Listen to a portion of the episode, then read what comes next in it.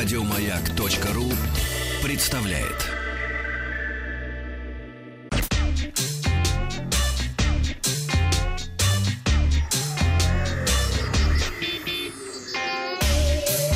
Страна транзистория. Доброе утро, новости высоких технологий. Начинаем мы сегодня с 10-го айфона.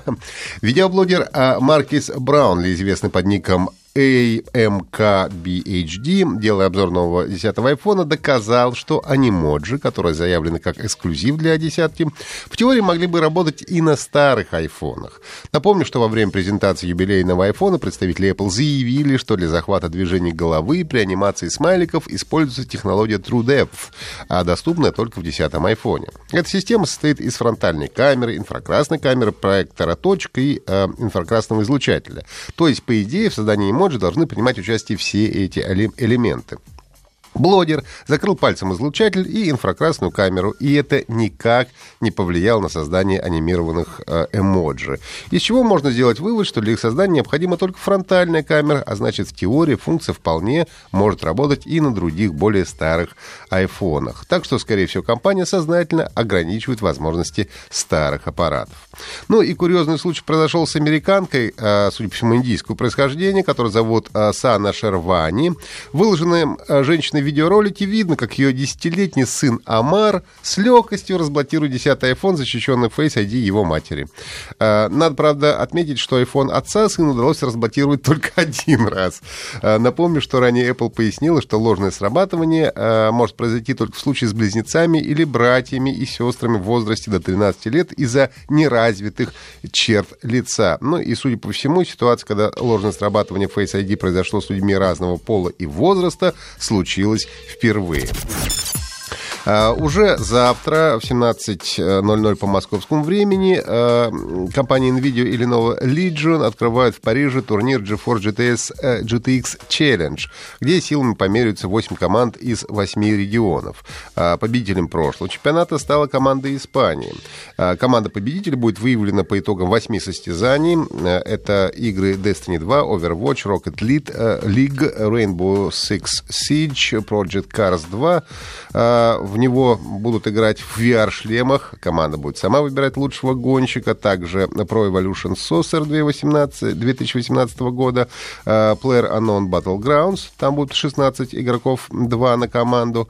Э, и, наконец, э, последний — это сборка персонального компьютера. Какая команда сможет собрать компьютер быстрее всех.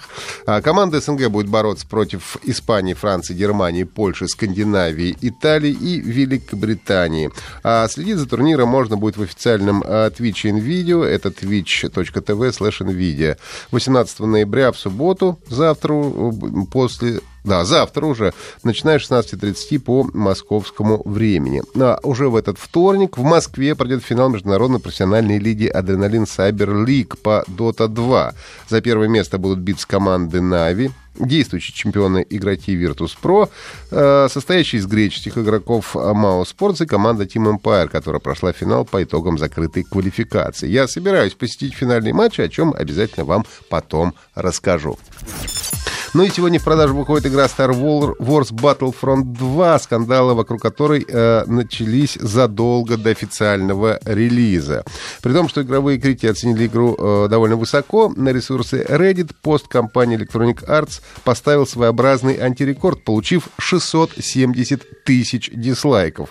В начале октября, когда проходил открытый бета-тест, в котором я принял активное участие, мне игра в целом понравилась.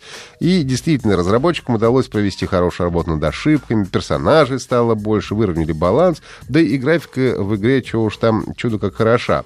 А, что же послужило причиной для недовольства геймеров? Все дело в системе прокачки, которая завязана на так называемых лутбоксах, от, открывая которые пользователи получают так называемые звездные карты, необходимые для прогресса а, ресурсы. Ну, покупать их можно, конечно, как за внутриигровую валюту, которая дается за победы, так и за реальные деньги. Ну и пользователи подсчитали, что для того, чтобы открыть таких персонажей, как Люк Скайуокер или Дарт Вейдер, без вливания реальных денег, геймерам в среднем надо потратить 35-40 часов игры. После этого компания Electronic Arts и написала тот самый злосчастный пост, в котором попыталась объяснить, что такой подход был избран для того, чтобы подарить геймерам чувство истинного достижения. Как результат, 670 тысяч дизлайков. После этого компания постаралась исправить ситуацию, снизив стоимость героев, но при этом уменьшила количество зарабатываемой игровой валюты, чем снова вызвало возмущение игрового сообщества. Один из игроков опубликовал пост, в котором подробно расписал, сколько времени или денег уйдет на разблокировку и прокачку э, всего контента в Battlefront 2. По его словам, на честное открытие того контента, который предлагает игра, уйдет по меньшей мере 4528 часов или придется заплатить э, примерно 2100 долларов. Ну и в результате на сайте Metacritic игра поставила еще один антирекорд, получив рейтинг меньше единицы из 100 возможных баллов. Вот на вчерашний вечер я смотрел, это было 0,9 балла из 100 возможных. Оценка игровых журналистов при этом составляет 75 из 100. Ну и несмотря на весь негатив, который игра получила еще до своего выхода, я бы все-таки не стал ставить на ней крест, потому что она получилась по-настоящему интересной. Э, сюжетную кампанию интересную получила, улучшенную по сравнению с прошлой частью мультиплеер. Так что хочется надеяться, что со временем негатив уляжется, компания сумеет исправить то, э, что возмущает игровое сообщество. И мы в будущем получим продолжение легендарной серии. Слушайте транзисторию в виде подкастов на сайте Маяка и подписывайтесь на наш телеграм-канал Транзистория. Еще больше подкастов на радиомаяк.ру